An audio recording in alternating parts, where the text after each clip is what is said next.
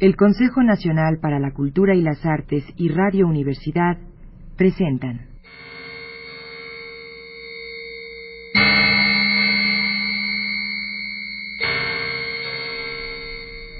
La llave del tiempo.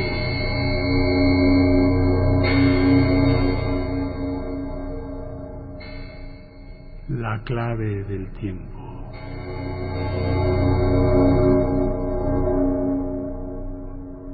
La nave del tiempo.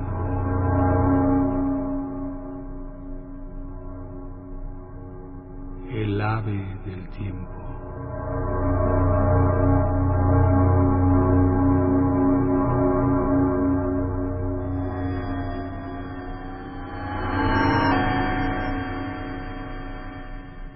Informe para una academia de Franz Kafka.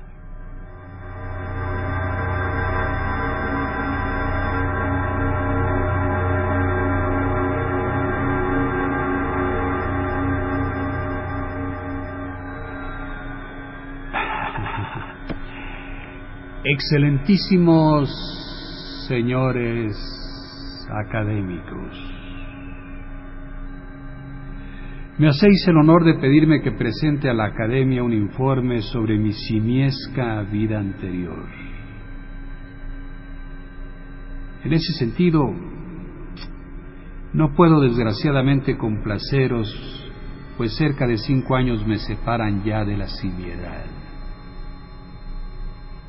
Ese lapso, corto quizás si se mide por el calendario, es interminablemente largo cuando como yo se ha galopado a través de él, acompañado a trechos por gente importante, consejos, aplausos y música orquestal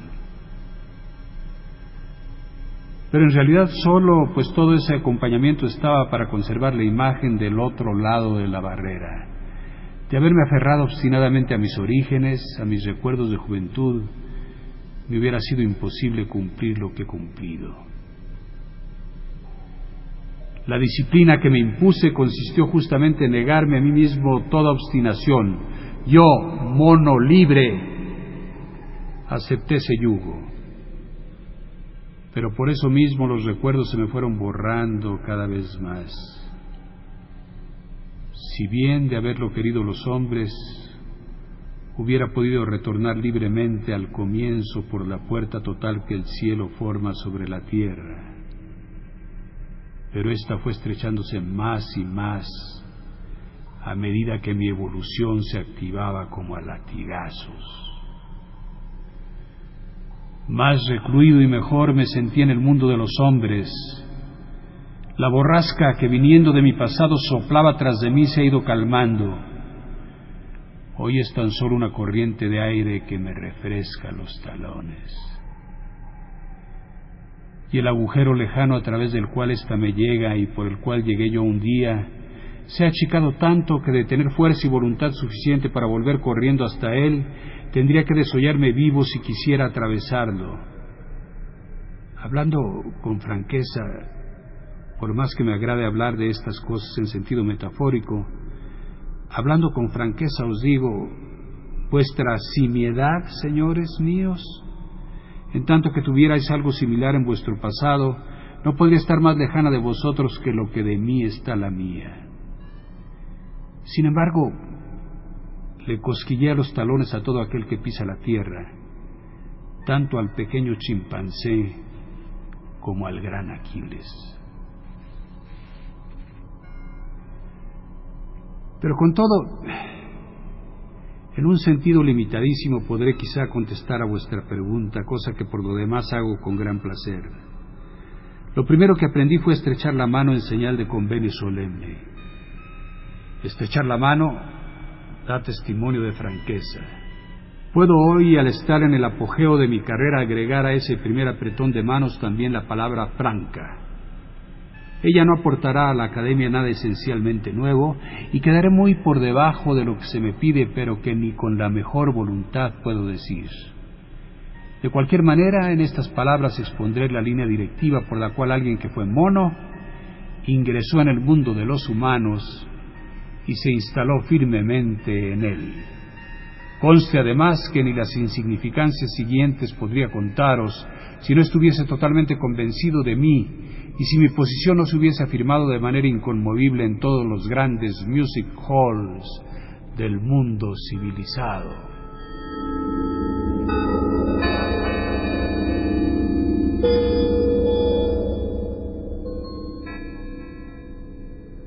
Soy oriundo de la Costa de Oro. Para saber cómo fui capturado dependo de informes ajenos. Una expedición de caza de la firma Hagenbeck, con cuyo jefe por otra parte he vaciado luego no pocas botellas de vino tinto, estaba al acecho emboscada en la maraña que orilla el río, cuando en medio de una banda corrió una tarde hacia el abrevadero. Dispararon. Fui el único que cayó herido, alcanzado por dos tiros. Uno en la mejilla. Fue leve, pero dejó una gran cicatriz pelada y roja que me valió el nombre repugnante totalmente inexacto y que podría haber sido inventado por un mono de Peter el Rojo. Como si solo por esa mancha roja en la mejilla me diferenciara yo de aquel simio maestrado llamado Peter, que poco ha reventó y cuya reputación era por lo demás únicamente local. Esto al margen. El segundo tiro me alcanzó más abajo de la cadera. Era grave y por su culpa aún hoy se enqueó un poco. No hace mucho leí en un artículo escrito por alguno de esos diez mil sabuesos que contra mí se desahogan desde los periódicos que mi naturaleza simiesca no ha sido reprimida del todo y como ejemplo de ello alegan que cuando recibo visitas me complazco en bajarme los pantalones para mostrar la señal dejada por la bala. Ah. Al bribón ese deberían bajarle a tiros y uno por uno cada dedito de la mano con que escribe. Yo, yo puedo quitarme los pantalones ante quien me dé la gana. Nada se encontrará allí más que un pelaje cuidado y la cicatriz dejada por él, por el injurioso tiro. Elijamos aquí para un fin preciso un término preciso y que no se preste a equívocos. El injurioso tiro.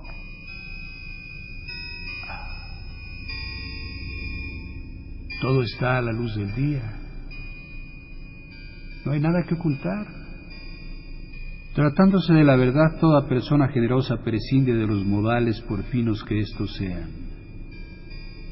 En cambio, otra cosa sería si el chupatintas en cuestión se quitase los pantalones al recibir visitas. Doy fe de su cordura admitiendo que no lo hace, pero que entonces no me embrome más con sus gasmuñerías.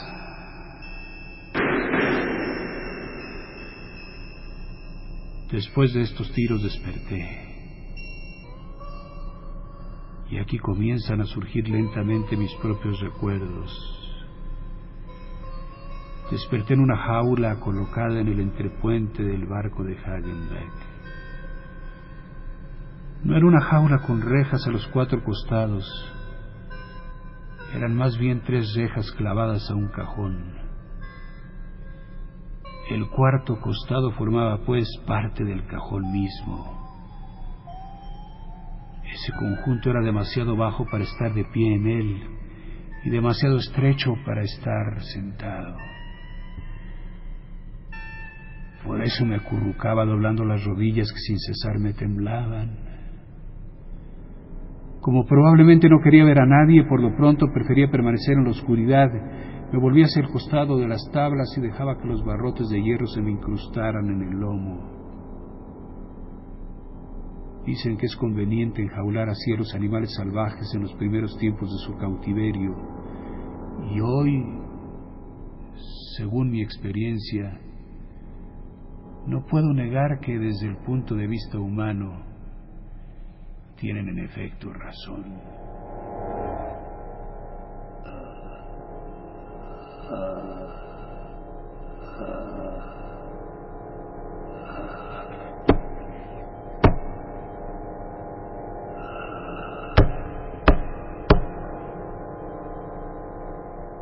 Pero en todo esto no pensaba entonces.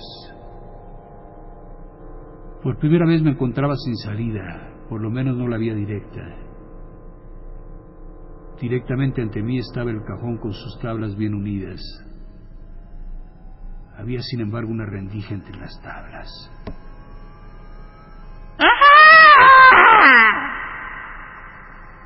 Al descubrirla por primera vez la saludé con el aullido dichoso de la ignorancia.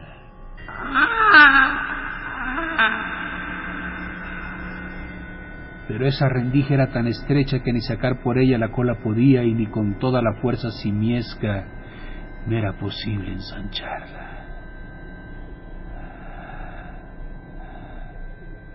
Como después me informaron, debo haber sido excepcionalmente poco ruidoso. Y por ello dedujeron o que me extinguiría muy pronto, o que de sobrevivir a la crisis de los primeros tiempos sería luego muy apto para el amaestramiento.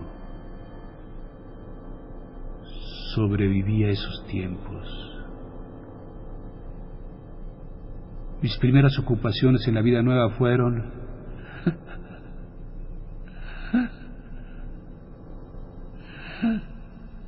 sollozar sordamente.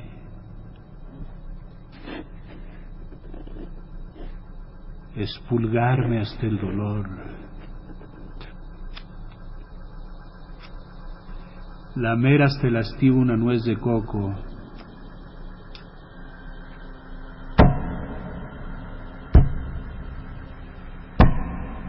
Golpear con el cráneo contra la pared del cajón y enseñar los dientes cuando alguien se acercaba. Y en medio de todo ello una sola noción. No hay salida.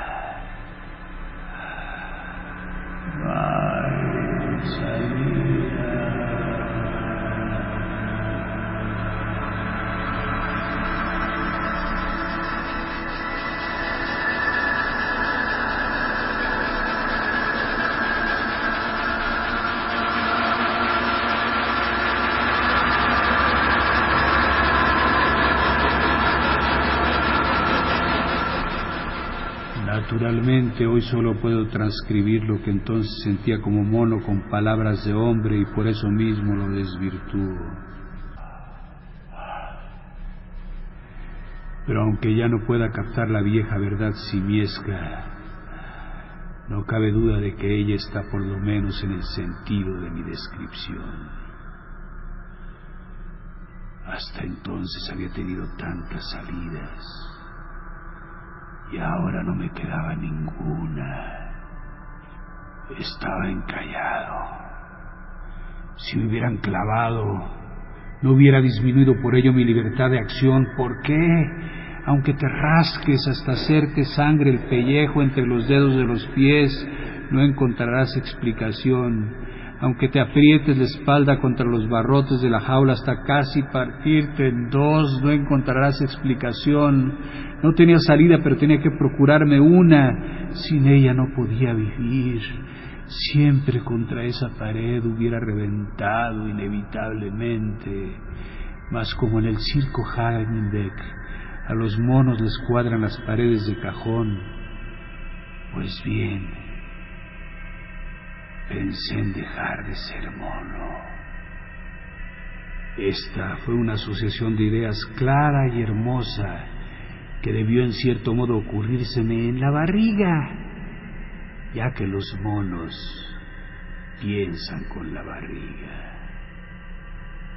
Temo que no se comprenda bien lo que yo entiendo por salida. Empleo la palabra en su sentido más cabal y más común. Intencionadamente no digo libertad. No hablo de esa gran sensación de libertad hacia todos los ámbitos. Cuando mono, posiblemente la conocí y he visto hombres que la añoran. En lo que a mí se refiere, ni entonces ni ahora pido libertad, ni entonces ni ahora con la libertad, y esto lo digo de pasada, uno se engaña demasiado entre los hombres ya que si el de libertad es uno de los sentimientos más sublimes, así también son de sublimes los correspondientes engaños. En los teatros de variedades, antes de salir a escena, he visto a menudo ciertas parejas de artistas trabajando en los trapecios muy arriba, cerca del techo.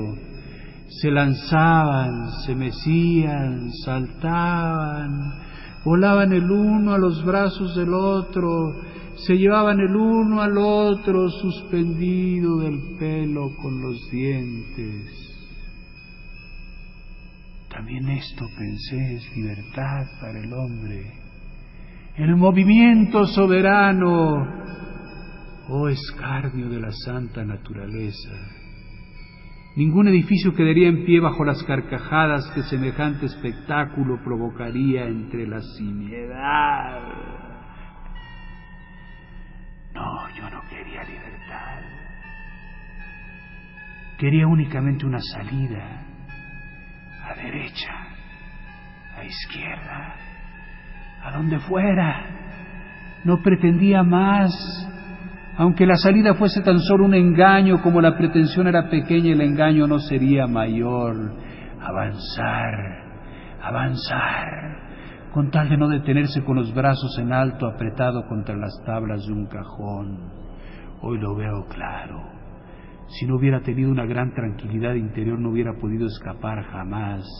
En realidad todo lo que he llegado a hacer se lo debo posiblemente a esa gran tranquilidad que me acometió allá en los primeros días del barco pero a la vez debo esa tranquilidad a la tripulación.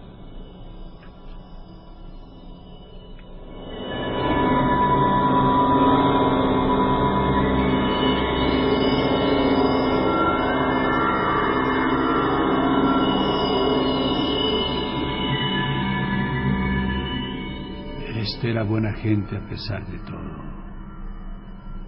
Hoy recuerdo todavía con placer el sonido de sus pasos pesados que entonces resonaban en mi sopor. Acostumbraban a hacer las cosas con extrema lentitud. Si alguna necesitaba frotarse los ojos, levantaba la mano como un peso muerto. Sus bromas eran groseras pero cordiales. A sus risas se mezclaba siempre una tos que aunque sonaba peligrosa no significaba nada. Tenían continuamente en la boca algo que escupís y les era indiferente dónde lo escupían. Se quejaban siempre de que mis pulgas les saltaban encima, pero no por eso llegaron nunca a enojarse en serio conmigo, Sabían pues que las pulgas se multiplicaban en mi pelaje y que las pulgas son saltarinas. Con esto se daban por satisfechos. Cuando estaban de asueto se sentaban a veces algunos de ellos en semicírculo frente a mí, hablándose apenas, gruñéndose el uno al otro, fumando la pipa tendido sobre los cajones, palmeándose la rodilla a mi menor movimiento, y alguna vez de vez en cuando cogí una varita y con ella me hacía cosquillas donde me daba placer. Si me invitaran a realizar hoy un viaje en ese barco, desde luego declinaría la invitación, pero cierto es también que los recuerdos que hay en el entrepuente me perseguirían, no serían del todo desagradables.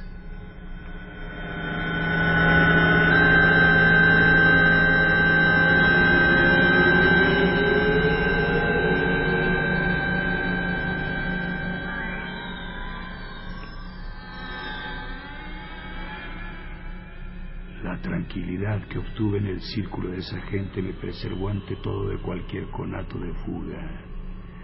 Recapitulando, creo que ya entonces presentía que para seguir viviendo tenía que encontrar una salida, pero que esta salida no la hallaría en la fuga.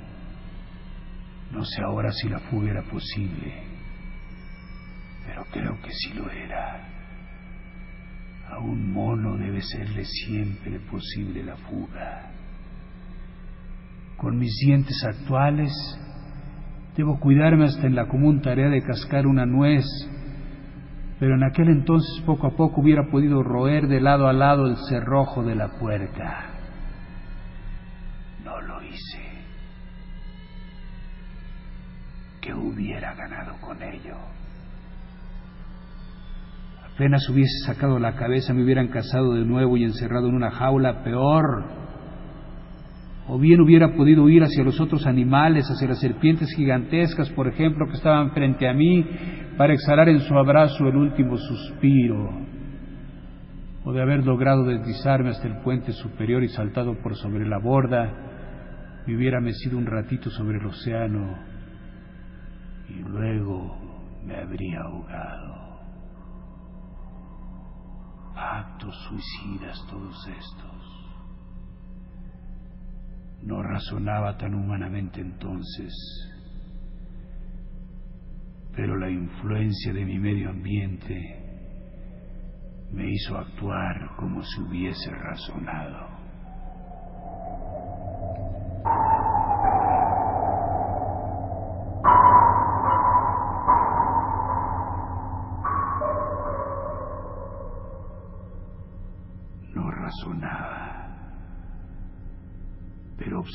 Así con toda tranquilidad a esos hombres que veía ir y venir. Siempre las mismas caras, los mismos gestos.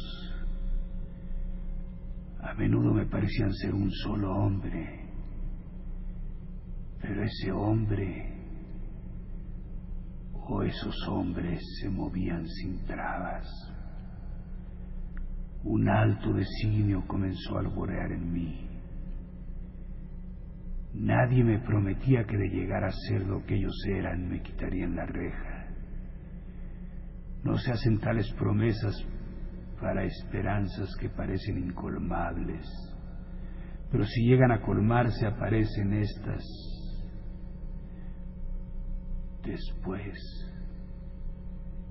Sí aparecen estas promesas después justamente ahí donde antes se las había buscado en vano. Ahora bien, nada bien esos hombres que de por sí me atrajera mayormente. Si fuera partidario de esa libertad a la cual aludí, hubiera preferido sin duda el océano a esa salida que veía reflejarse en la turbia mirada de aquellos hombres. Había estado observándoles de todas maneras ya mucho antes de haber pensado en estas cosas. Y desde luego solo esas observaciones acumuladas me empujaron en aquella determinada dirección. Era tan fácil imitar a la gente. Escupir pude ya en los primeros días. Nos escupíamos entonces mutuamente a la cara, con la diferencia de que yo me lamía luego hasta dejarla limpia y ellos no. Pronto fumé en pipa como un viejo y además metí el pulgar en la cazoleta de la pipa y todo el entrepuente se desternillaba de risa. Pero durante mucho tiempo no noté diferencia alguna entre la pipa cargada y la vacía. Nada me dio tanto trabajo como la botella de caña. Me torturaba el olor y a pesar de mi buena voluntad, pasaron semanas antes de que lograra vencer esa repugnancia. Lo increíble es que la gente tomó más en serio esas luchas interiores que cualquier otra cosa mía. En mis recuerdos tampoco diferencio a esa gente, pero había uno que venía siempre solo o acompañado, de día, de noche, a las horas más diversas y deteniéndose ante mí con la botella vacía me daba lecciones. No me comprendía. Quería descifrar el enigma de mi ser. Descorchaba lentamente la botella. Luego me miraba para saber si yo había comprendido. Confieso que yo le miraba siempre con una atención frenética y atropellada. Ningún maestro de hombre encontrará en el mundo entero mejor aprendiz de hombre Cuando había descorchado la botella se la llevaba a la boca. Yo con los ojos seguía todos sus movimientos. Sentía satisfecho conmigo y posaba la botella en sus labios. Yo, entusiasmado con mi paulatina comprensión, chillaba rascándome a lo largo, a lo ancho, donde fuera. Él regocijado empinaba la botella y bebía un trago. Yo, impaciente y desesperado por emularle, me ensuciaba en la jaula, lo que de nuevo le regocijaba mucho. Después apartaba de sí la botella con gesto enfático y volvía de igual manera a acercarla a sus labios. Y luego, echado hacia atrás con un gesto exageradamente pedagógico, la vaciaba de un trago. Yo, extenuado por excesivo deseo, no podía seguirle y permanecía colgado débilmente de la reja mientras él, dando con esto por terminada la lección teórica, se frotaba con amplia sonrisa la barriga.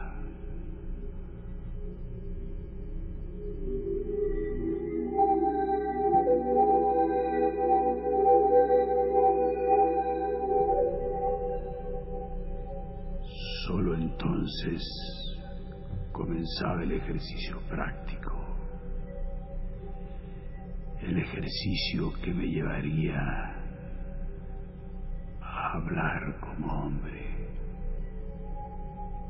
a ser un hombre o casi un hombre, con todo lo que esto significa. Y de esto hablaremos en la próxima ocasión.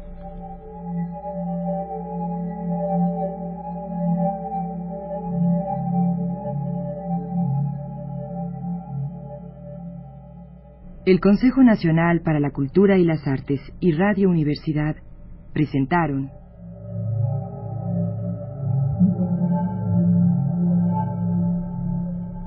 La llave del tiempo.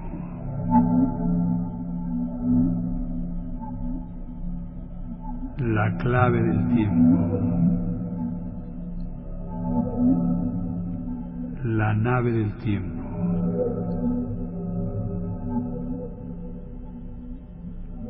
Ave del tiempo.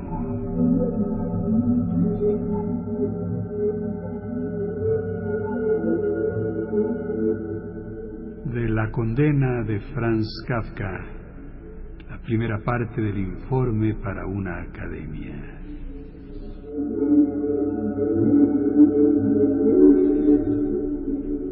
Narración, producción y dirección de Juan López Moctezuma. Música original de Manuel Díaz Suástegui y Emiliano de la Vega. Musicalización Manuel Díaz Suástegui.